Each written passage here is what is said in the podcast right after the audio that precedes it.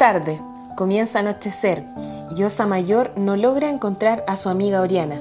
Ori, Ori, ¿dónde estás? Acá, Osa Mayor, estoy cerca del árbol. ¡Oriana! Osa Mayor se apresuró y corrió hacia la voz de su pequeña amiga, a la que saludó con un fuerte abrazo. ¡Auch! ¡Qué bueno que me encontraste! En ese momento, Oriana estaba preparándose para ver el eclipse lunar que en pocas horas comenzaría.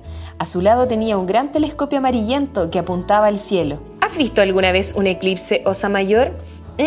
Hoy ocurrirá un eclipse y estoy preparándome para verlo. ¿Te gustaría verlo conmigo? Sí, qué divertido.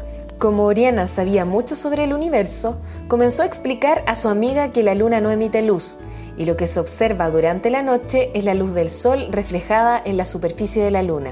También explicó que un eclipse sucede cuando la Tierra se interpone en esa luz del sol, provocando que la luna se oscurezca lentamente. A pesar de que solo se produzcan cuatro eclipses de sol y de luna al año, siempre es un gran espectáculo de ver Osa Mayor, aunque siempre he querido ver un eclipse de forma distinta. Osa Mayor era muy especial, ya que tenía el poder de cumplir los deseos más anhelados. Al escuchar lo que dijo su amiga, su marca que tenía en la espalda con la constelación de la Osa Mayor comenzó a brillar. En ese instante, Osa Mayor levantó su brazo y apuntó hacia la luna. Ir luna a nosotras. ¿Ir a la luna? Pero ¿cómo podríamos lograr eso? ¡Guau! ¡Es una nave espacial! ¡Podemos viajar en esta nave hacia la luna! Rápidamente ambas subieron a la nave y se colocaron los cascos de astronauta.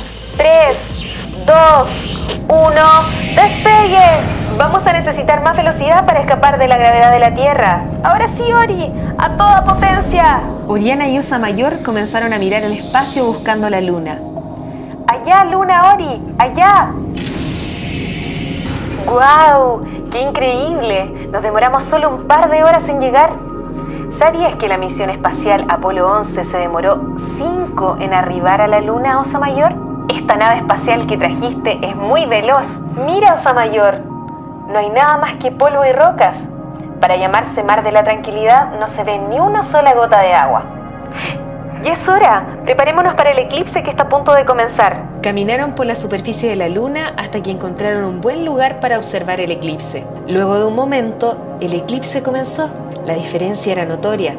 Ahora la Tierra tapaba la luz del Sol. Todo comenzó a oscurecer. Parecía un atardecer en el planeta Tierra. ¡Guau! Es impresionante. Gracias, Osa Mayor. Esto nunca hubiera sido posible sin ti.